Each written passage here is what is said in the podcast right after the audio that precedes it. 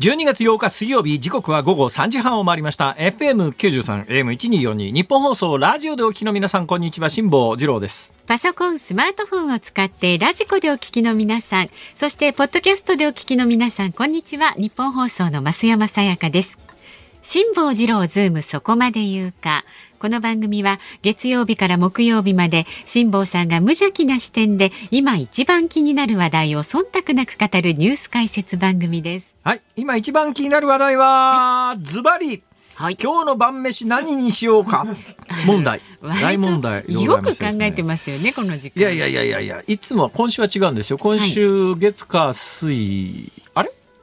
あ今日まだ水曜日か。今日水曜日ですあれ？じゃあもしかして俺今日大阪帰る日じゃないの？え、大阪帰る日ですね。今日はね。帰らないと明日朝から。あ、そうかそうかそうか。明日ね。そうですそうです。あの関西で、えー、ローカル番組をずっと長いことやってたんですが、はい、でまああの太平洋団から帰ってきて、ええ、まああのありがたいことにいくつかの番組からちょっとあの一遍ぐらい出てきたらみたいなことを言ってくださるんだけども、えー、何せあの私体調が万全ではなくてですね膝が痛いもんですからなかなかその会社まで行くのにですね 骨が折れると。えー、ごめん膝痛いから無理だわみたいなことを 言ってたらですね、えー、その朝の番組はですねあの3000回なんですよと、ね、放送開始から、ね、放送3000回の記念日ぐらいに出てこないでどうするんですかって言ってですね 恫喝しやがるんでですね。しょうがないから行こうかと。でそれに出ようと思うとあそうだ俺何時入りなんだか聞いてねえや。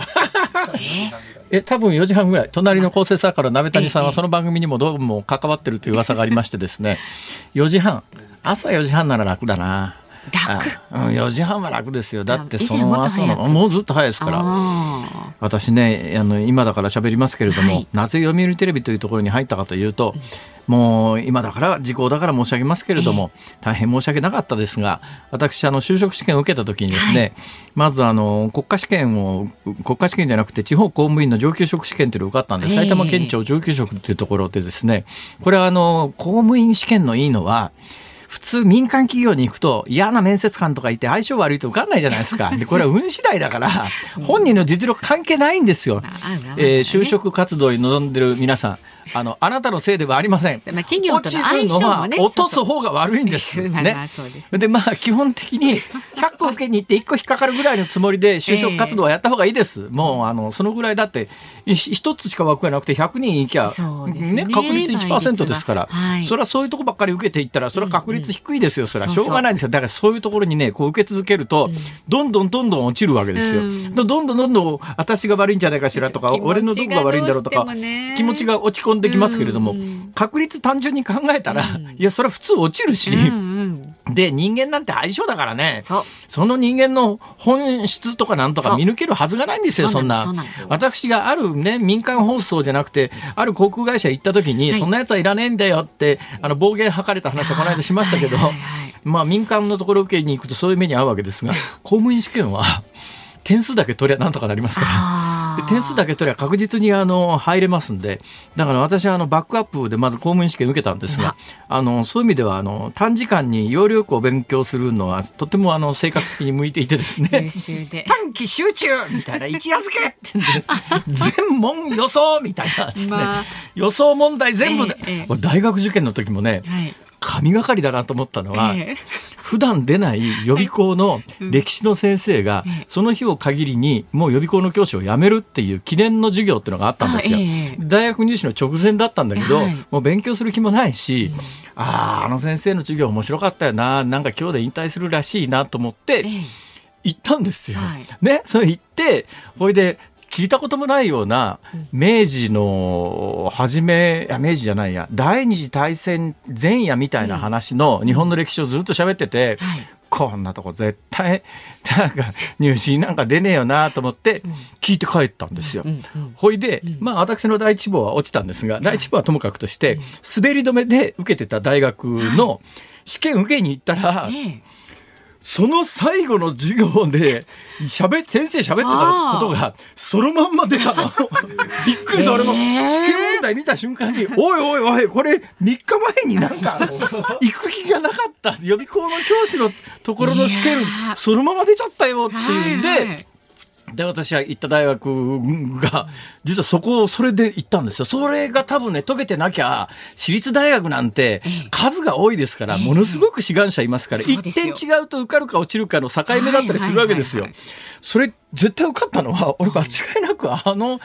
予備校の教師の最後の授業を受けに行ったからだよなっていう自信があるんですよこれ。なんかそういうラッキー結構あってですね。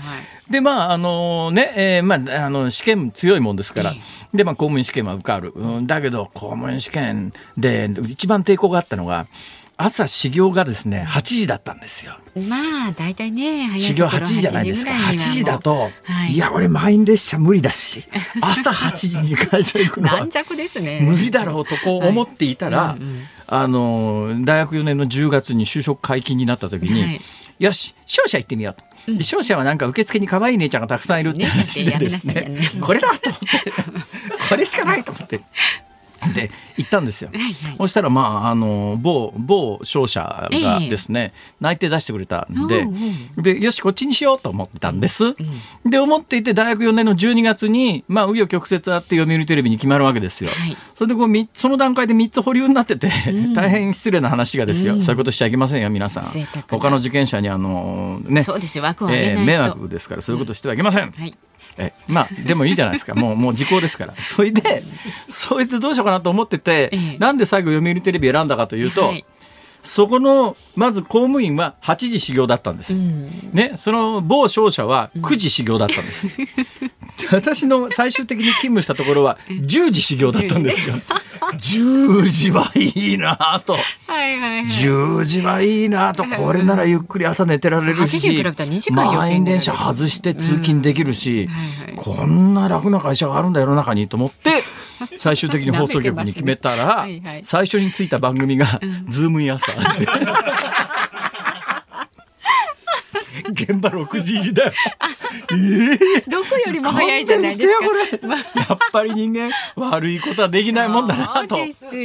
えー、その後ですね、なんかあのその朝早い番組っていうのが私の人生について回って、なんだかやったら朝の番組ばっかり俺のとこ回ってくんだよ。はいはい、それもなんか終わりかけてな番組とかですね、どうにもならなくなった枠ばっかりが人のところへこうあてがわれて、なんとかしろみたいな。いやいやそれできることとできないこととあるし、ところがまあ幸い幸運に恵まれてですね、はい、えー、まあ、その明日呼ばれていく番組も十数年前に始まって、はい。ほいでついにああ3,000回なんだと思って。で3,000回だからね節目だから1日来いって言うんで、うん、あじゃあじゃあ行きますって言ったものの、はい、今の今まで 俺何時に行ったらいいのか聞いてなかった確認してくださいよ。4時半か。4時半なら楽でいいな。あ大変ですからね。はい、まあそんなことはともかくとしていや そんなこと言おうと思ったんじゃありません。今日冒頭お話をしたかったのは、はいはい、どんなとこから私今日は話し始めましたっけ？ほらもう8分前のことでも8分の8分前のことでも覚えてないでしょ？そうなんですよね。ね。もう記憶はどんどんでまあ紆余曲折ありまして、はい、通常は東京大阪間は飛行機で往復してるんですが、はいはい、そうだ、えー、そういう話です、ね、飛行機で往復しなくて済む理由が一つできたんです。何ですか？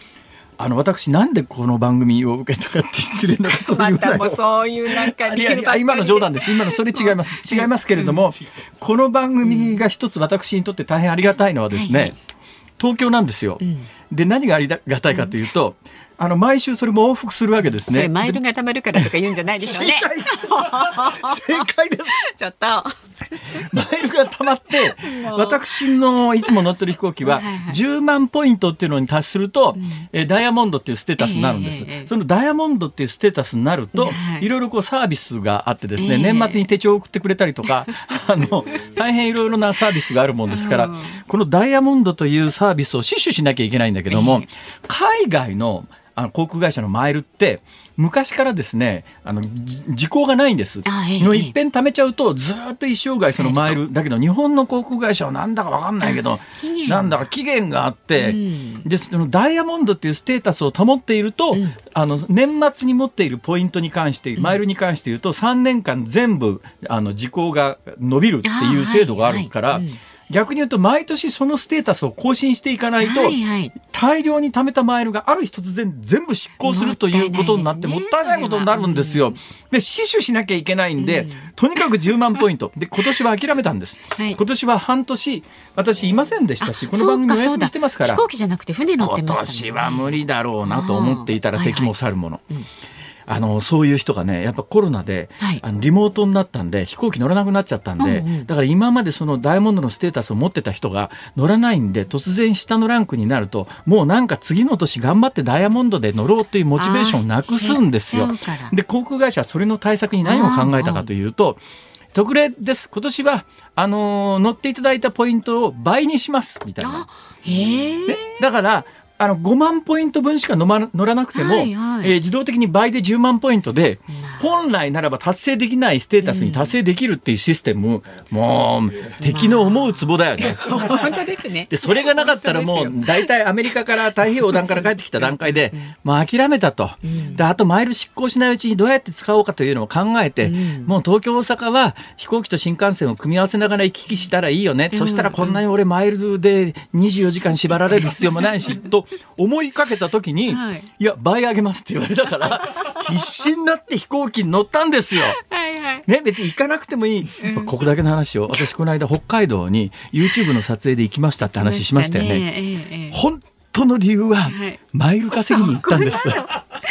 どれだけ得したいんですか辛坊さんいやいやいやでもそれ自腹切って飛行機に乗ってるわけだから、私が得してるっていうよりもですね、その航空会社の思うツボにどっぷりはまってるような、どっぷりはまって航空会社の、そしたら、その北海道の往復で、めでたく10万ポイントを達成してしまったんですね。おめでとうほだもんで、もう今年飛行機に乗らなくてもいいやっていうことで、新幹線に切り替えたんです。えーほだもんで今日ね明日の朝のローカル番組に出るために今晩中に帰らなきゃいけないと、で申し訳ないですが明日この番組は、はい、えー、大阪の関西支社からのリモートでさせていただくということになるわけですけれども、はい、えー、そうするとね、中途半端な時間に新幹線に今晩乗ることになるわけですよ。となると、弁当買わなきゃいけないじゃないですか。で今一番気になっていたのは今晩の弁当をどこで買うか。なぜそういうことになったかというと、はい、いつもならね外食東京にいる間ずっと外食なんで、えー、そんなに外食こだわりないし弁当なんかどこでもいいやと思うんだけど、うん最近ですね、はい、この番組でもお話ししたように、うん、どうやら塩分取りすぎで血圧が高いという話があって、塩分を抑えるためには外食続けてたらどうやったって抑えられるのにも限度があると、まあねはい、自分で料理した方がいいだろうと、うんうん、で私あの先週先々週ぐらいから、せっせせっせとスーパーに通ってですね、お肉を自分で買ってきて、自分で塩分こう抑えながら料理をして全部の塩分量はい頑張って晩ご飯私偉いなと思いますよ。この番組やって、はい、ね。増山さんにいじめられてヘトヘトになって家帰ってですよ。それからスーパー行って 食材買ってご飯作るんですから、お仕事した後って疲れて、ね、それもね誰か家族でもいりゃ、うん、人のために作るのはそんなに苦にならないんだけど、自分一人で食べるのに、いや自分一人だから別にそんなにお金に困ってるわけじゃないんだから、近所に美味しい外食屋さんもねうちの近所歩いていけるところに松屋もありゃす。き家もありゃ天屋もありますからもうどれでもいけるよねっていう状況の中で自分で作ってるわけですよ。でそれなりに美味しいんですけども、でも今日は帰り新幹線だから、そういうわけいかない。さすがに弁当までは作ってませんから、まあねそうなんですけどだから今日ね久々にああ外食だなと思って楽しみだな。せっかくの一食だから失敗したくないじゃないですか。そうですね。失敗しない弁当選びをどうするかということで今日はこれから2時間じっくり考えたいと思います。それじゃこの時間はそういう時間じゃないですからねしっかりとニュースを切っていく時間なんで、はい、はい、まあいいアイディアがあったらねこうラジオを聞きの方からちょっと聞いたりしつつね、うん、いきましょう。はい、では今日も株と為替の値動きです。今日の東京株式市場日経平均株価は続伸しました。昨日と比べて405円2銭高い2万8860円62銭で取引を終えました。昨日のアメリカ株式市場でハイテク株が値を上げたことなどから今日の東京市場でも半導体関連銘柄を中心に相場を押し上げました新型コロナウイルスの新たな変異株オミクロン株の懸念がひとまず和らいでいることも投資家心理を改善しているということです為替相場は現在1ドル113円55銭付近で取引されています。昨日のこの時間と比べますと15銭ほど円高になっています。さあ、ズームそこまで言うか、この後は昨日から今日にかけてのニュースを振り返るズームフラッシュ。4時台にはオミクロン株と株価につきまして第一生命経済研究所首席エコノミストの長浜俊弘さんに伺います。番組ではラジオの前のあなたからのご意見もお待ちしています。メールは zoom zoom アットマーク 1242.com 番組を聞いての感想はツイッターでもつぶやいてください。ハッシュタグ漢字で辛坊治郎、カタカナでズーム、ハッシュタグ辛坊治郎ズームでつぶやいてください。で、今日もズームオンミュージックリクエストお待ちしております。だいたい5時26分ぐらいに、ね、お送りします、今日はもうあの美味しい弁当を食べながら聞きたい曲。美味しいお弁当を食べながら聞きたい。美味しいお弁当限定ですね。はい、お弁当限定です。ああ、まああのあればね。いやまあ弁当限定じゃなくてもいいな。あのご飯の BGM として聞きたい曲。ああ。どうでしょう？いいんじゃないですか。でもどうだろうな。これあの歌詞の入った曲ってあ。もう今ね一回音楽終わりましたよ。びっくり、はい、いいです。はい、はい、えー、そうですね。そんな曲あったら送ってください。この後は最新のニュースにズームします。このコーナーでは辛坊さんが独自の視点でニュースを解説します。まずは昨日から今日その前に一つだけね顛末お話ししときます。昨日オープニングで、はい、うちの洗濯機の蓋が開かなくなった話を い。たしましたが、えー、昨日オンエア終了後にうちのかみさんからメールが来ました。はい、はいどんなメールかというと、はい、コンセントぐらいもう何回も抜いたわよ。あ、アドバイスいただいた件はもうお試しになっていたと。以上、壊れたままです。あ、そうなんだ。買わなきゃいけないみたいです。まあ、はい、マイルで食べた分ね、浮いた分で買ってください。では、まずは昨日から今日にかけてのニュースを紹介するズームフラッシュです。岸田総理大臣に対する各党の代表質問が今日から始まり立憲民主党の泉健太代表が質問に立ちました。アメリカのオースティン国防長官は現地時間の7日旧日本軍による真珠湾攻撃から80年の節目にあたりかつての敵は今や親友になったとの声明を発表しました。米ロ首脳会談が現地時間7日オンラインで行われました。バイデン大統領はプーチン大統領に対しロシア軍がウクライナの国境地域に部隊を集結させているとして深い懸念を表明し今後エスカレートすればアメリカとヨーロッパの同盟国は強力な経済的な措置などで対抗すると伝えたということです。中国外務省の報道局長は昨日アメリカの北京オリンピックの外交ボイコットへの対抗措置として2028年のロサンゼルスオリンピックを外交がボイコットする可能性を示唆しました。また産経新聞は日本政府は閣僚の派遣を見送る方向で検討していることが分かったと報じています。大阪市の松井市長は昨日政府が18歳以下の子どもに配る10万円相当の給付に関し全額現金とする意向を表明しました。来年の春に高校などを卒業する予定の現役生のうち来年1月に実施される大学入学共通テストに出願をしたのはおよそ45万人で現役生の志願率は45.1%と過去最高となりました。また浪人生の志願者は初めて8万人を切りました。調査会社のインテージは2021年の売れたものランキングを発表しました。前の年と比べて売上増加率が最も大きかったのは健康に良いとされるオートミールで伸び率は2.9倍でした。一方去年首位だったマスクは上位から姿を消しました。実業家の前澤友作さんが登場するロシアの宇宙船ソユーズは日本時間この後午後4時38分カザフスタンから打ち上げられる予定です。オートミールですよオートミール。オートミールがねオートミール私ね今ものすごい勢いで大阪で食べさせられてるんですよ。そうなんですなんかねこういうトレンドにすぐ乗るのかな。あ の今オートミール流行ってるねって言われて毎朝毎朝オートミール、今家でいるとあの自宅に帰ると毎朝オートミール攻めですよ。あじゃ健康と良いあれうまいのかな？ちょっと私ね子供の頃見たアメリカのホームドラマみたいなところで、オートミールの牛乳で煮たやつっていうのが出てくるんですが、はいはい。うん、そのとその時のホームドラマではあの小さな声でしか言いませんけど、うん、まずいもの象徴として取り上げられてましてね。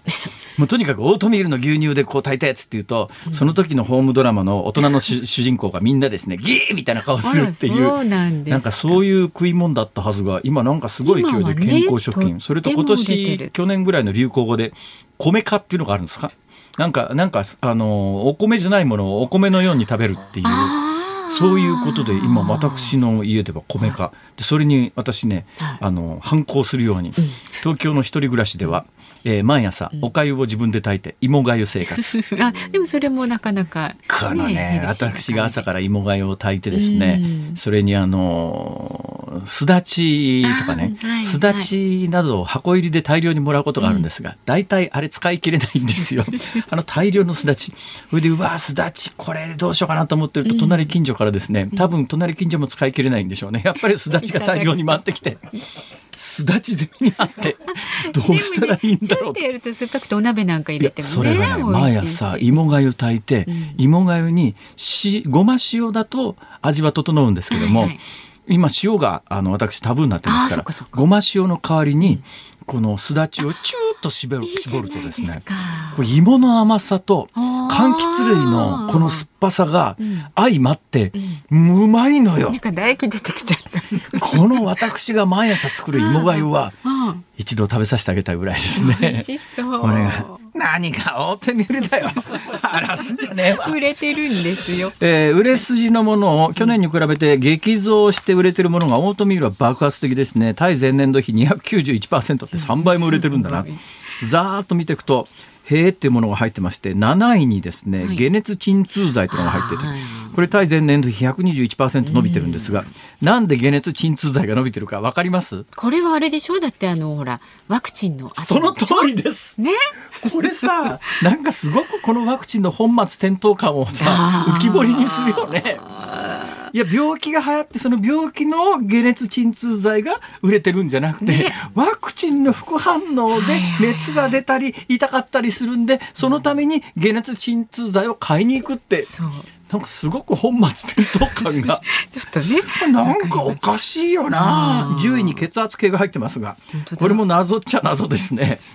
どういうことなんだろう？みんなやっぱり家にいて自分の健康を気にする人が増えてるということなのかそれとも高齢化のせいなのか、まあ、そんなことがありますが今のフラッシュニュースの中で一番聞いてて腹立ったやつがあるんですがい。いですか、まあ、結構ね腹の立つ話は山ほどあるんですがね、はいはい、いっちゃん腹が立ったのがですね、えー大阪の松井さんがあ、はい、あの例の10万円18歳以下に10万円配ると、で5万円は現金で配りますと。あとの5万円はクーポン券にしますと、うん、政府発表一応方針を発表しています。はい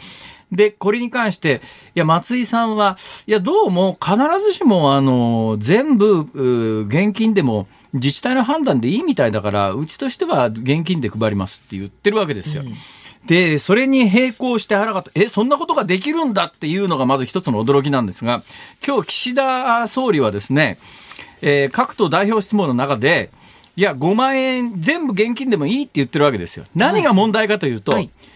5万円クーポン券で配る理由があるんだったらそれはありえないだろう。ということはつまり5万円クーポン券じゃなくてもよかったのかよと。ね、例えば5万円親がパチンコ行っちゃうのをやっぱ子供の教材に使ってほしいとかっていうはっきりした目的があって、そのために手数料が1000億近くかかりますっていうならそれはそれで理由だけど、なんだよ、現金でいいんなら何の思想もないってことかこれは。ふざけんなお前って。これむちゃくちゃ腹立った俺これ。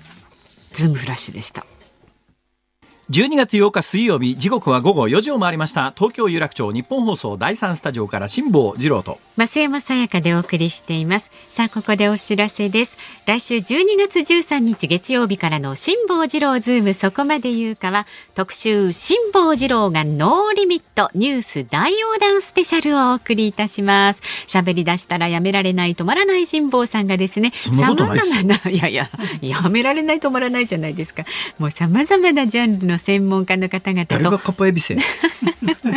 ノーリミット。制限なしの危険な激論を交わしちゃいます。まず13日月曜日は元大阪市長の橋本徹さん30分延長バージョンでお送りします。14日火曜日は政策アナリストあの江戸弁でおなじみの石川和夫おなじみのどんな紹介文だよそれ。えー15日水曜日は政治ジャーナリストの田崎史郎さん16日木曜日はついに各党首のモノマネを仕上げたというモノマネノーリミット飯田浩二アナウンサーです。どうなのそれ。いいのかそれ。どうなんですかね。ラジオでね やっぱりあまり精度の高すぎるモノマネはね 問題だと思うよ。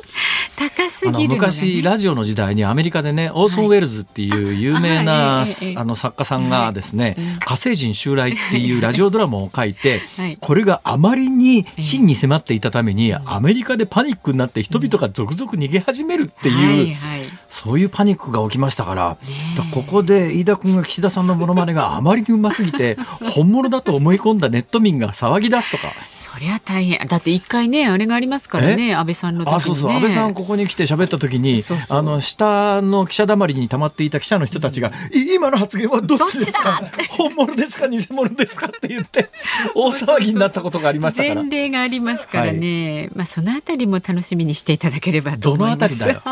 来週月曜日午後3時半からの辛坊治郎ズームそこまで言うか。特集辛坊治郎がノーリミット。ニュース大横断スペシャルぜひお聞きになってください。さあそしてここでね電車の情報が入りました。はい。田端駅で発生した人身事故の影響で運転を見合わせていた JR 京浜東北線と山手線は先ほど全線で運転を再開しました。ただこの影響でダイヤに乱れが出ていますのでご利用の方はご注意ください。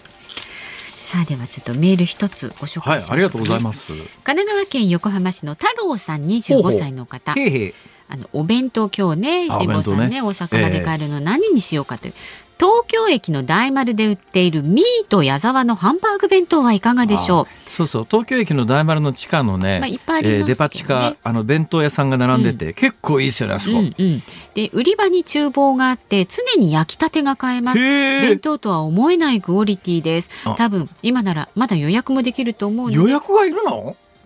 どうなん取りに行く時間が分かっていればスムーズに受け取れますよってほらほら。えっとね写真がついて。ちょっとじゃあこれオンエアの間中に予約しなきゃいけないってことですかね。予約えまあ考えたいと思います。おハンバーグ弁当。ちょっと待っていい値段だなそれ結構。いやだそれだけ出来たてで美味しいんじゃないですか？そうなんですか。ああ、でもほらそのねお値段ですよそれ声に出して言っちゃっていいのかどうなのか私は今判断に迷うぐらいの、ね、そう値段ですね。最高級黒毛和牛ハンバーグの値段だハンバーグ弁当で1800円もするんだ。美味しいんですよ、1800円のハンバーグ弁当か。ええ。誰かおごってくんねえかな なぜそちらの発想に？ねえ。はい。ままだまだあなたからのご意見お待ちしております。メールはズームアットマーク 1242.com ツイッターハッシュタグ辛坊治郎ズームでつぶやいています。さあズームオンミュージックリクエストだんだんね大喜利リクエストと化してますけれどもね。今日何でしたっけ、えっと洗濯機の蓋が開かない時え違う？昨日昨日ね。今日は、えーお弁当とかご飯を食べるときに聞きたい音楽ということですね、えお待ちしております。この後は第一生命経済研究所首席エコノミストの永濱利廣さんにオミクロン株と株価について伺っていきます。ニッポン放送辛坊治郎ズームそこまで言うか。この時間特集するニュースはこちらです。10月の景気動向指数4ヶ月ぶりに改善。内閣府が昨日発表した10月の景気動向指数の速報値は景気の現状を示す一致指数が前の月と比べて1.2ポイント上昇して89.9となり4ヶ月ぶりに改善しました。さあでは専門家の方にお話を伺っていきます。月一レギュラーです。第一生命経済研究所首席エコノミストの長浜俊弘さんです。よろしくお願いいたします。よろしくお願いします株上がってますね、このところ。そうですね。やっぱりあのオミクロンが、ええ、まあ当初懸念されていたほどなんか重症化しないんじゃないかみたいな発言が出たりとか、え、まあ、あとはまあ薬も結構オミクロンに効くんじゃないかみたいな報道があって、まあ、そういうちょっと戻してる感じですかね。なるほど、はい、となると今後のまあ株価あたりは、はい、えー、オミクロン次第っていう感じですかね。あとです、実はもう一つですね、あの重要な要点が出てきまして、えー、何かっていうとですねあのアメリカの金融政策がですね、はいはい、やたらこう、まあ、高派、まあ、いわゆるその利上げに前向きな、はいはい方向にこう進み始めたんですね。はあはあ、で、多分背景にこれね、私のが多分憶測するにはですね、ええ、アメリカのその FRB 議長がパウエル氏がですね、はいはい、まあ、続投が決まったわけじゃないですか。はいはいはいはい、実は続投が決まる前はですね、ええ、ものすごいパウエル氏ってこう、いわゆるハト派といってこう、出口には慎重なスタンスだったんですけど、はいはい、なんか続投が決まった瞬間に急になんか高派に変わってですね、はあで、おそらくですね、私が思うに、あのー、バイデン大統領の影響が大きいんじゃないかなと。ほ要はまあ結局、あの、人を選ぶのってバイデンじゃないですか。で、今、バイデン氏って何一番、うん、苦しんでるかっていうとですね、あのー、まあアメリカでものすごい物価上がっちゃって、ええでもガソリンの値段とかも上がっちゃったりとかしてですね、で、まあ、あのバイデン氏って来年の11月に中間選挙を控えてるわけじゃないですか、で今、すごい支持率下がっちゃってるので、ええ、なんとかこのインフレを抑えなきゃいけないと。いう中で、え、まあ、あのそういう中でね、あの原油の備蓄放出みたいな要請みたいなのもあったわけですけど、はい、もう一つは、もしかしたら、そのパウエル氏に、あの続投させるから、インフレなんとかしてくれってお願いしたんじゃないかなと。なるほどね。ね それで急になんか、パウエル氏が高派に移ったんじゃないかなと。アメリカの物価そんなに上がってんですか？上がってます。前年比で消費者物価ベースで6%超えてます。6%? 前年比で。6%ってそこそこですね。めちゃめちゃすごい。だってインフレ目標が2%ですから、はいそれ3倍以上上がっちゃってるわけですよ。で、かたや日本はまだ0.1とか、そんなもんなんですよね。そうですね。はい。やっぱ景気の良さの違いなんですけど、なるほど。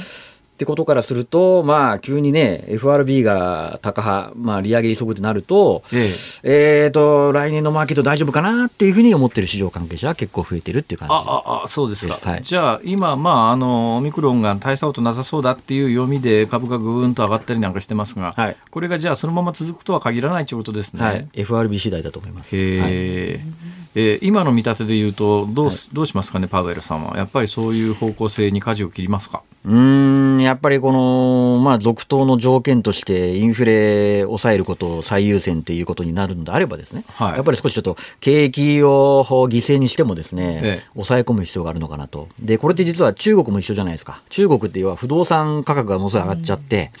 で、中国もまあ来年ですね、えー、5年に一度の共産党大会を控えていて、でそういう中でやっぱりね、えー、不動産価格を抑え込まなきゃいけないと。この中国の不動産というとあの、中国の不動産の巨大大手の恒大集団というところが、はい。はい。今日あたりの報道で、ずっとあの、まあ、要するに会社が借金するのに、はい、社債っていうのを発行してて、これはまあ一定期間が来ると償還でお金返して利息払わなきゃいけないと、はい、でこれが払えなくなると、まあ、いわゆるデフォルトっていう債務不履行っていうことになって、倒産ってことに向かっていくんだけど、ぎりぎり今までの報道で言うと、利払いのタイミングが来ると、なんだかんだ言いながらお金工面して払って、得ていたのが、ええ、今日あたりの報道で初めて、はい、えー、一部利払いができなくなってるんじゃないのっていうのがあるんですが、はい、どうなるんですか？あのへえドル建てのやつがやっぱり、はい、なんか利払いが滞ってるみたいですね。だもう事実上、これデフォルトっていいと思うんですけども、はあ、ただ、そんなにマーケット反応してないですよね。ええ、ってことは、まあ、まあ、恒大集団のデフォルトはもうすでにマーケット追い込み済みっていうことですか、はい、ことですね、はい、どうなんですか、これ、中国で不動産バブルが弾けるってことなんでしょうか？あてかもう、まあ、若干もう弾けてる感じなんですけど、もう不動産価格ちょっと下がり始めていて、もともとなんか私もね、何年か前に中国行った時に、はい。それまあ、マンション建ってるじゃないですか、はい、日本でいうところのタワーマンションみたいなやつが北京の郊外にだっと建ってるのを、はい、えー、何年前かな、まあ、これいくらですかって聞いたときに、ええ日本よりもずっと高くて、はい。はい、ええー、こんそんなにするの？っていう相当前からバブルでしたよね。いやそうです。だって中国人の平均所得のなんか30倍とか40倍とかもありましてます日本で大体あの不動産借金して買うときには年収ベースの3倍とかっていうのが基準になってた時代ありましたか、そうですでただに、首都圏だと日本だと今8倍ぐらいになっちゃってます8倍、はい、ってことは年収1000万の人が8000万ぐらいまでの物件を買うという構図ですか、はい、買うというか、まあ、だから日本の年収ベースで不動産の平均価格が今それぐらいになっちゃってる500万円ぐらいの年収あそうか、ね、平均年収から算定したものですね。じゃまた仮に平均年収が500万だとすると不動産価格の平均が4000万ぐらいという、はい大体漢字ので東京はもっと高いですかね平均年収が、うん、そうです、ね、だからもうやっぱ6000万とかそれがいっちゃってるわけですね。どうなんですかねあの大阪でこの間ね不動産の広告見てたら、はい、250平米ぐらいのタワマンのペンタハウスの一番高いところが10億超えてたんですけど、はい、大阪で10億、えー、1個10億のマンションってどうなのよって感じなんですが、まあ、誰が買ってるんだろうっていう話結局買う人がいるから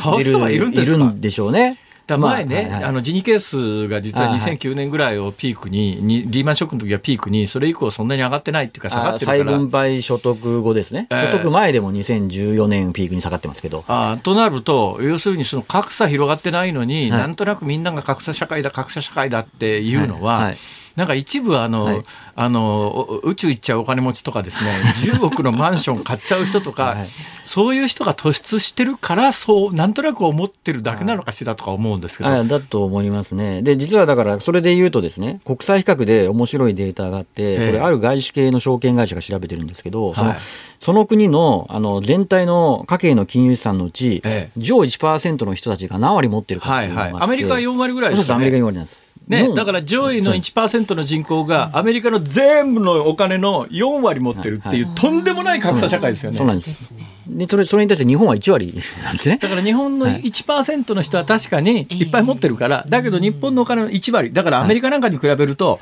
まあ、言うや金持ちっつっても大抵の金持ちは知れてるってことですよね。はい、もう知れてますね。で、イギリスなんかでも2割だし、中国確か7割ぐらいじゃないですかね。うわ、とんでもない格差社会ですね。ロシア8割ぐらいじゃないまあまあそうそう考えたら日本の格差って先進国の中では、はい、まあ、いや低いっていうよりも、はい、なんかね、私逆に感じるのは、はい、むしろそのごく一部、それは宇宙行っちゃうような金持ちもいますけど、おおむねみんなどんどん貧乏になってんじゃねえのかって気がするんですけど。おっしゃる通りです。あの実際にデータを見てもですね、ええ、家計調査というデータが総務省で出してるんですけど、まあ、そこにですね要は年年収階層別世帯主の年収階層別のこう分布が出てるんですけど、はい、一番下の分布っていうのは年収200万円未満なんですね。で、ここのやっぱり割合ってどんどんどんどん上がってきてるんです、えー、一方で一番上の分布っていうのが年収1500万円以上なんではい、ここの分布がですね、どんどん下がってきちゃってるんですよ。はあ、だから格差が広がってるっていうよりも、なんか。みんなが貧乏になってるってことですよね。そうなんです。はい。そうなんですよ。はい、私なんかね、自慢じゃありませんが、そこそこの所得があるはずなのにね、一食スーパーで買って帰って、こう今日の晩飯の原価はいくらかなと思って計算すると、100円以下のことが結構ありますからね。辛坊さんまた特別に？特別。特別。特別。ええ、まあ確かに特別って言われれば特別かもしれないけど、そうですか。どうしたもんですかね、これはね。そうなんです。だから、まあね、衆院選ではいろいろね、格差格差で分配、再分配って言ってましたけど、まあ日本は分配が問題じゃなくて、やっぱりパイの拡大が不十分なことがそうなんですよ。だから全体、足を揃えて貧乏になってってるんで、逆にね、みんなが貧乏になると、ちょっとした格差が気になるんですよ。で、格差が大きかった時って、もう花からもう勝負にならないから、はい、そんなのガラガラ言ってもしょうがねえやって思えるんだけど、逆にね、みんなが貧しくなっていく中で、ほんのちょっと隣んちの方のサンマが大きいと、うちの方が貧乏だとかね、い。や大して変わんねえだろそれなんだけど、格差の感じ方ってそういうもんだと思いますよ。はいだからなんとなくね、なんとなくじゃなくて政治にしっかりしてもらいたいのは、なんかこれ日本全体が貧しくなっていくのを、どっかで歯止めかけて、いやあの、ちゃんとした経済の成長軌道に乗せないと、はい、まずいよなと長濱さん思うんですけど。そうですね。だからそれ、まあ岸田さんが、まあそれを、まあ知ったのかわからないですけど、今回岸田さんの所信表明演説のなんか分析を見てみると、分配って言葉がなんかすごい少なかったみたいですね。あんま出てこなかったみたいですね。立候補した時の公約は分配たくさん言ってましたけど、まあ、確かにあの分配っていう言葉は、まあ、分配、まあ、確かに大切だけれども、うん、分配するあの踏んだくられる方の上位の所得の人たちが、所得が下がってるんじゃ、はい、分配もクソも減ったくれもねえだろうっていうそうなんです、はい、みんなで貧乏になりましょうがスローガンじゃ困るんだけどっていう、そこですよね。そうですね。だからまあそういった意味ではね一応成長とかって言葉が入ってきてるのはいいことだと思うんですけど、ええ、やっぱりねあのー、我々豊かになるには賃金上がんなきゃいけませんから、はい、まあそういった意味ではねなんか賃上げ税制とかいろいろこれね出てきてますけども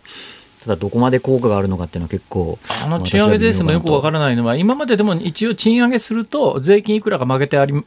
けてあげますよっていう制度はあったんだけどそれをまあ要するに広げるというか、はい。はい、っていう方向性ですよね。そうですそうです。あの優遇幅を広げるっていうど。のぐらい効果があるんですかねあれ。ただですね、えー、まあこれ私も、まあ本決まりじゃないので具体的にどこまで踏み込むかわかんないんですけど、はい、その多分条件として、ええやっぱり、あの、一人当たりの賃金はそれは上げれは、する、上げることはできると思うんですけど、まあ、全体のその人件費も増やさなきゃいけないみたいな多分条件をつけると、ええ、やっぱりそうは言っても企業もね、利益上げなきゃいけませんので、株主のためにね。となると、いや、例えば、まあ、これもある、えー、企業の経営者の方々にに聞いた、聞いたんですけど、私は。それで、あの、岸田さんの賃上げ優遇税制で賃金上げますかって聞いたら、あの、要はパイの、ね、人件費全体を増やさなくてもいいんだったら、それは人減らして一人当たり賃金上げれるけど、ええ、全体のパイも増やさなきゃいけないんだったら、ちょっと難しいって 言ってましたね。それとね、最近私ね、え、ある統計見てて、へえと思ったのは、私が就職した頃って、とにかくみんな大企業を狙ったんですよ、就職先として。なんでかというと、大企業の方が圧倒的に給料が高かったんですよ、中小企業よりも。今、いろんな統計見てると、大企業よりもあのちゃんとしたっていうか頑張ってるベンチャー企業の賃金の方が高いっていうような統計があってですね。私のイメージでいうところの大企業が給料高くてっていうのが崩れ始めてんじゃねえのかなって気がするんですけどね、まあ、中小企業の多くが給料低いのは、まあ、はい、あのまあ、それはしょその通りなんでしょうけど、まあそうですね。あとは結構今まで言われてきたその大企業の給料が高いと言われていた業界がちょっと社用産業気味になってきてるっていうのもあるかもしれないですね。そうですね。はいあの、あの、だから私就職した1980年代に、あの会社入っといたら一生食うに困らないぞって言って入った人たちが、軒並みその後悲惨な運命たどってますからね。そうですね。いやだから私が就職する頃ってもうそれこそね給料が高い会社で業界で有名だったのが、まあ、銀行とかですね、うん、あのまま、マスコミとか、えー、まあ、新聞とかあるじゃないですか、えー、今まだマスコミはましですね。あそうですか。まだましですね、うん銀行はだから私就職した時長銀行銀日産銀っていうですね長期信用銀行 3つっていうのがあってここは日本が潰れない限りこの銀行は潰れることないし あの小口の営業しなくていいから仕事は楽だし給料高いし一生潰れないしあの公務員よりずっとあのね給料高いからこれに入っとけって言って優秀なやつから順番にその3つの銀行に入ったんですが90年代に全部なくなりましたからね。そうですねびっくりしましたあれは。でその後残った会社もねちょっと一悶着ありましたね、ね、もうもうそれぞれ一悶着二悶着。そらねそらなんかシステムエラーを起こすわですよ、それからまあ他にもいろいろありましたよねありましたね。まだだって公的資金返してそうあそうそうあのどっかにね外資系に乗っ取られてですね公的資金ねでそれ公的あもうこいつの案件言ってんのと一緒ですね。もうこれ以上言わない。いいんですけど別に言ったって、え新生銀行だとかですね。それからもう一つなんか聞いたことのないような名前の銀行になっちゃうとかね。いろんなことありますから。まあ、そんなこんなで。でこれから経済どうなりますか。来年来月も来ていただきますからこの1か月ぐらいの予想でいいです。まあ、一応ね、今日発表された景気ウォッチャー調査は、はい、あの結構良かったんですよね。ええ、で、まあ、これまで悪すぎたってこともあると思うんですけど、まあ、なんとかね、今のところ、オミクロンとか言われながらも、国内で感染者はそれなりに抑え込まれてますから、はい、まあ、これがだから続けばですね、ええ、まあ、なんか第6波とか大きなの来なければですね、まあ、あの、元には戻らないでしょうけど、まあ、これまでよりは少し良くなるんじゃないかなと。なるほど。はい、ね、今日あの発表されたも発表っていうか今日報道されたもう一つの経済指標でいうと、はい、GDP がマイナスになってるって話があるじゃないですか。はいはい。あれ大丈夫なんですか？あれ実はですね、あれ、ヘッドラインはですね、あの、下方修正になってるんですけど、はい、何が下方修正されたかで、一番下方修正されたのって、在庫が下がったんですよね。はあはあ、要は在庫っていうのは売れ残りだから、はい、それが下がることっていいことなんですよ。将来的にはそうですね。在庫はやっぱり積み上げなきゃいけなくなりますから。でだからその在庫を除いたあの最終需要っていうだけで見ると実は今回情報修正になってるのでだからヘッドラインは下方修正になってますけど、本当はちょっと中身は良くなってます。あそうですか、うん、ただ水準はまだ低いですけどね。ええはいええ、ということはそんなに悪い経済の短期的な今いろいろ出てる指標は、はい、そんなに悪くないっていうことですね。そうですね。さすがに最悪期は出してきたかなと。まあ、まだまだだけどっていう感じだと思います。ああ。どうですか？あの個人消費伸びてないって話もありますが。どうなんですか？そうでもないですか、えー、まあ、いや、でも、まあ確かにね、当初、その、いわゆる、なんですか、リベンジ消費で爆発的に増えるなんて期待がありましたけど、ええ、そこまでは言ってないです。やっぱりいろんな値上げであったりとか、はい、まあ、あとは若干やっぱりオミクロン株の影響もあると思うんですけど、え、ただ、さすがに緊急事態宣言明ける前の今年の9月までに比べたら、あの、それなりには戻ってきてるかなと。いうことは言えると思いますけどね。先月来ていただいた時に、はい、今なんか買っといた方がいいいいものありますかね？って言ったら、はいはい、いやロレックスのあのの時計ですよって言われて、いやそれ買えないしみたいな。今辛坊さんしてるの違います？違います。これロレックスじゃありません。はい。ほっといてください私のことは。いやロレックスの。ほっといてください。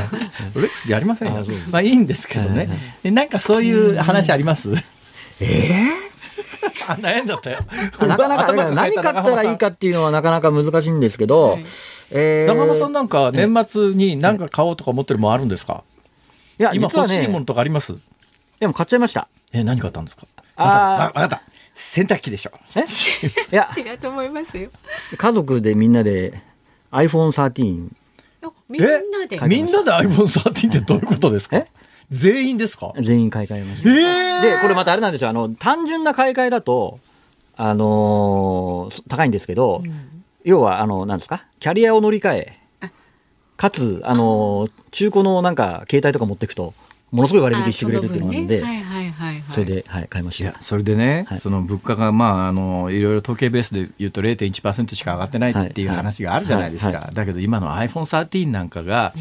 象徴的で、うん、今 iPhone13 のプロって定価でね、19万いくらするんですよ。そうですね。ね。iPhone が日本に最初に入ってきた時って2008年なんですね。で、2007年に iPhone の1号機は出てるんですが、これは日本に入ってきてないんですよ。iPhone3 3G っていう2号機から日本に入ってきてるんですが、うん、この時の価格がね2万円台なんですよ。そうでしたっ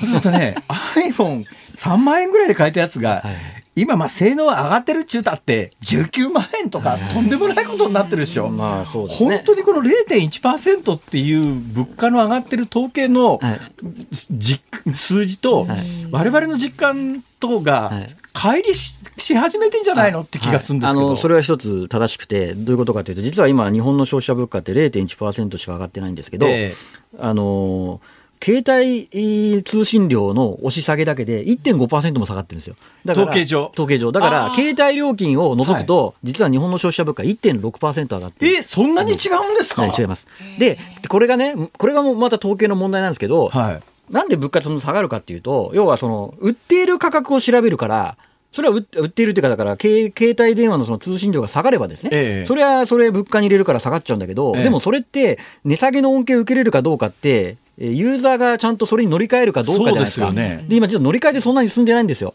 ってことからすると、やっぱり携帯料金は除いて考えた方がいいのかっていう 気がします。そういうからくりがあるのか、はい、いやだからね、統計上出てきてる数字と我々の実感と、どんどん乖離してきてですね、それじゃあ統計の意味がないだろうって思う結局我々が買おうが買う前が売ってる商品の価格だけで見てるので、そうなるとちょっとおかしなことになります。いや長浜さんが家族揃って iPhone13 に家族 買い替えた。ショックだなそれ。iPhone SE に買い替えたばっかりの私としてはですね。あそうですか。iPhone13 レンズ3つついてるやつでしょ？いやでもそれはプロじゃないですか？ああ、そうです。プロのレンズいっぱいついてるやつ気持ち悪くて嫌なんです。さあ、今日はお忙しい中、第一生命経済研究所首席エコノミストの永濱利廣さんにお話を伺いました。またよろしくお願いします。ありがとうございました。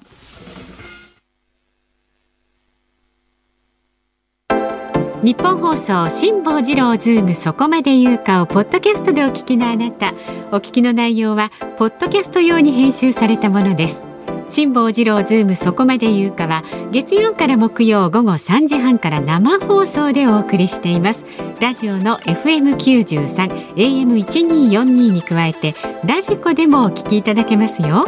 ラジオラジコではポッドキャスト版にはないコンテンツが盛りだくさん。ぜひラジオラジコでも聞いてみてください。そして12月13日月曜日からのこの番組は辛坊治郎がノーリミットニュース大横断スペシャルと題してお送りします。橋下徹さん田崎史郎さんなどスペシャルなゲストが毎日登場。辛坊さんがノーリミットで頑張ります。12月13日月曜日からの辛坊治郎ズームそこまで言うか。ぜひラジオラジコでお楽しみください。ポッドキャストをお聞きの皆さんラジオラジコで聞いてちょうだい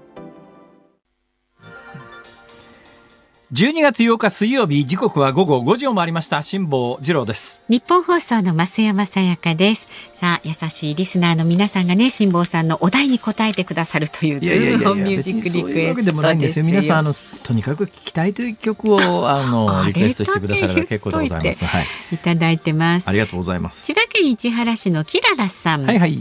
あなたにサラダドリームスカムトゥルーへ好きな人を思いながら作るサラダ。なんだか懐かしい。今では食べなきゃいけないために作るサラダになっていますっていうね。サラダもね私最近サラダに凝ってるんですけどね。言ってましたね。ちょっとね玉ねぎのスライス入れるだけでねあ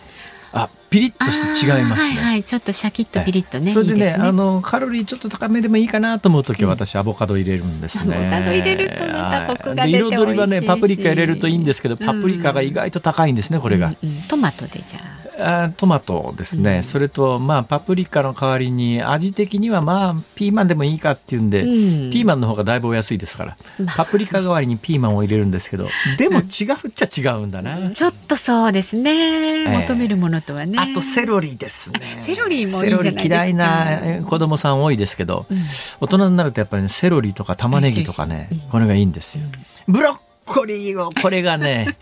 茹でるのがめんどくさいんですけど、はい、あのラップでくるんでレンジでチンするの覚えましたんで。それでね十分です、ね、これで大丈夫ですね。はい、はい、じゃあこの歌と。それから千葉県船橋市の寿司はレンジさん。シンプルにお弁当。お弁当の歌。お弁当お弁当嬉しいなほうほう。それ誰が歌ってるんですか？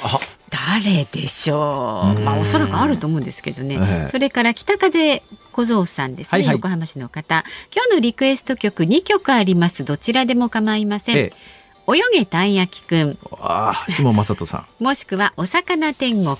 ああ、魚、魚、魚っていうあのスーパーの魚売り場にずっとかかってて、頭にこびりつく曲ですね、それ。あれ、そうなんですよ。頭こびりつきますよね、あの曲。歌っちゃったりしてね。ええ神奈川県平塚の柿久家こうさんはですね、ご飯の BGM は渋柿隊の寿司食いね。なるほど。あとはラビンさん、東京都の方。アニメの主題歌キテレツ大百科のお料理行進曲をリクエストします。なんすかそれ知りません。わかんない。ご存知藤子不二雄先生の人気漫画歌の作詞は森幸之丞さん。コロッケの歌ですが初めて見た時にはインパクトがあってその後何度も見ましたっていうアニメ主題歌だそうですよ。ははそれから新潟県のアヒルックさん。ストレートに半崎よし子さんのお弁当箱の歌はどうでしょうか？えー、どんな曲ですかね？結構ね泣かせる感じのた確か曲だったあ、そうなんだ。トイレの神様みたいな感じ？あ、まあ、ちょまあ、ちょっと違う。ちょっと違う。失礼しました。まあ、それから神奈川県の木工ボンドさん。渥美清さんの駅弁紹介をリクエストします。知りません。さすがに私でもわかりません。車窓から流れてくる景色を見ながら食べる駅弁最高ですよね。私は食べ鉄なので駅弁の掛け紙も1000枚以上持ってます。うわそれは本格的な方ですね、まあ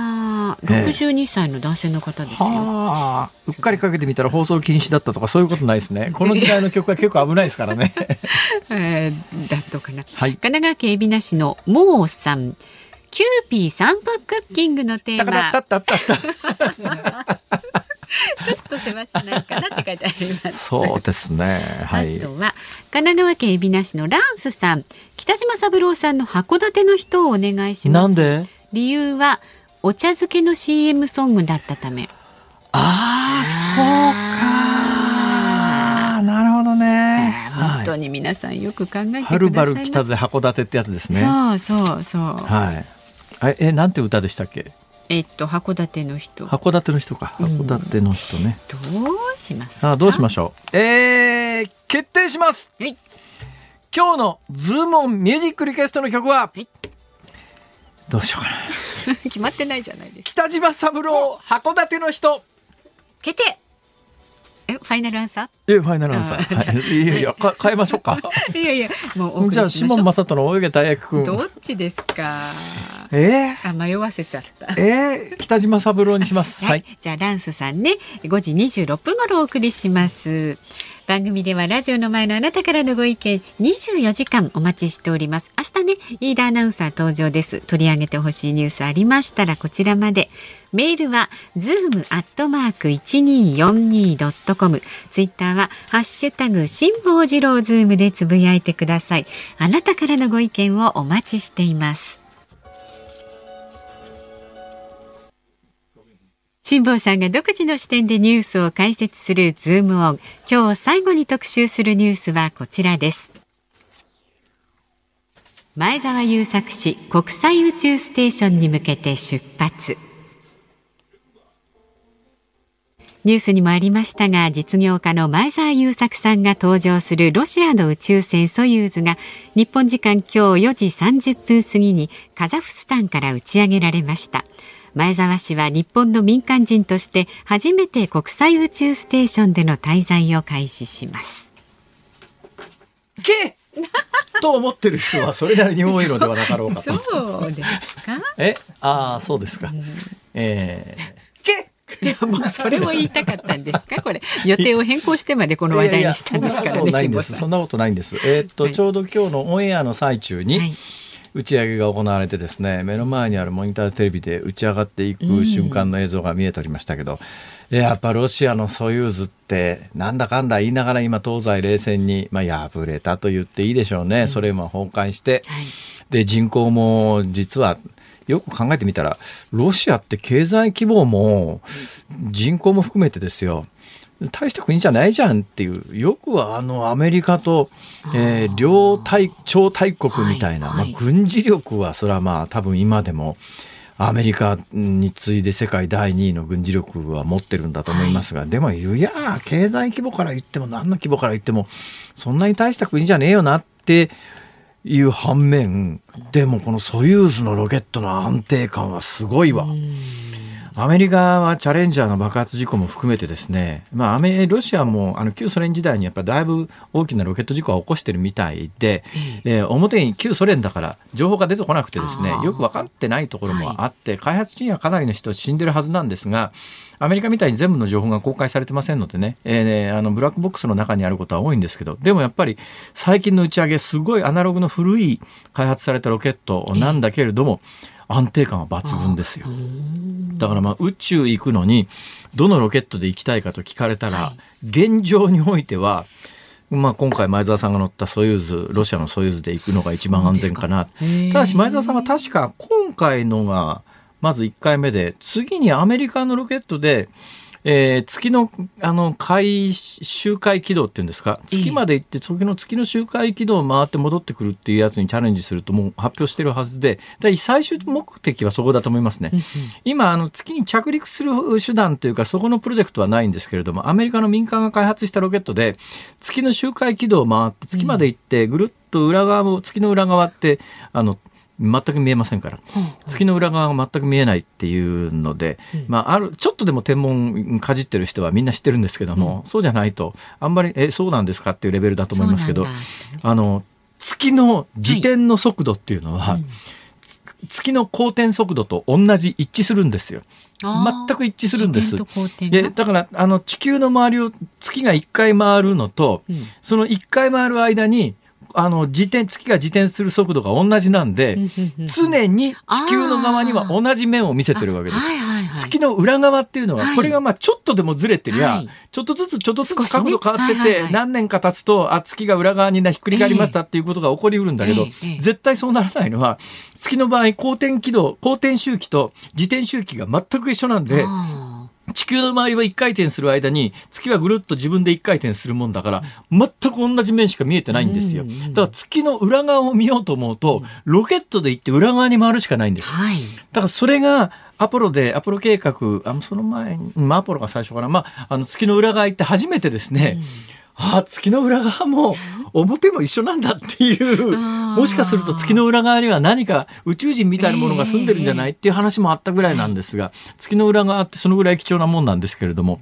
どうもその月の裏側を見る周回軌道に前澤さんは次の目標で行くらしいっていう話があって、でその時には今アメリカの民間のロケット会社が開発してるロケットで行くっていう話なんですけど。これもいくらかかるか分かんないんですよ。多分ね、前の発表で言うと前澤さんがそこのロケット開発会社に出資をするんで、その出資金額に応じてどうもいけるんじゃないのっていう説があって、おそらく推定出資額のオーダーは3桁億円ぐらいだろうなって言われてます。で今回ソユーズであの宇宙ステーションにで2週間滞在するっていうの、はい、であの宇宙旅行っていうのも2種類あってですね、うん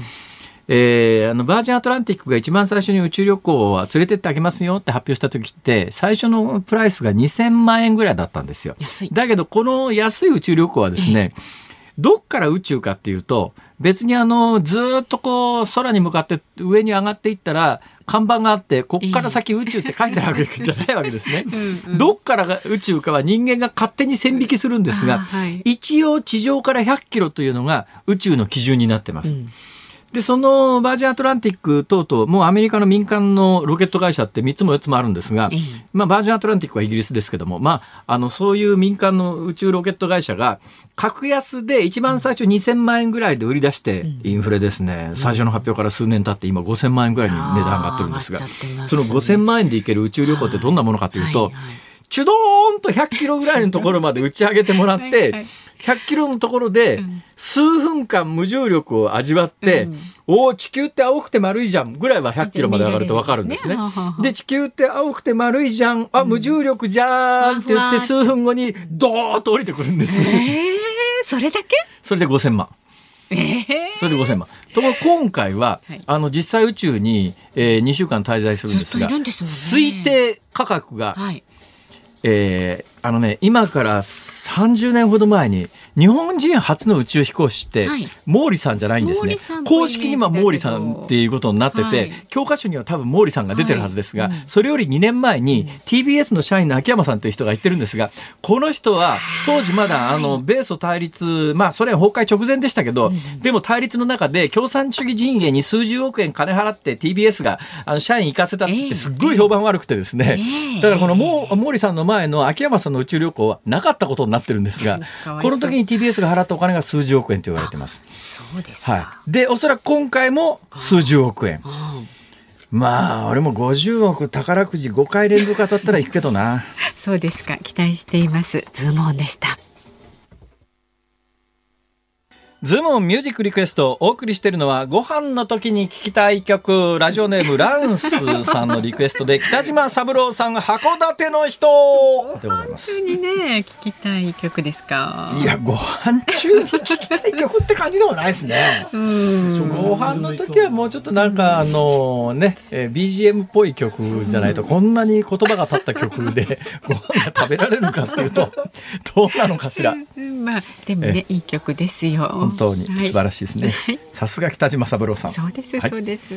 さあお聞きの日本放送この後は鶴光師匠美和子様の鶴光の噂のゴールデンリクエストをお送りします。で明日の朝六時からの飯田浩二の OK 工事アップはコメンテーターがジャーナリストの鈴木哲夫さん六時台からの登場です。国会代表質問開始、えそれから北京オリンピック外交的ボイコットについて取り上げます。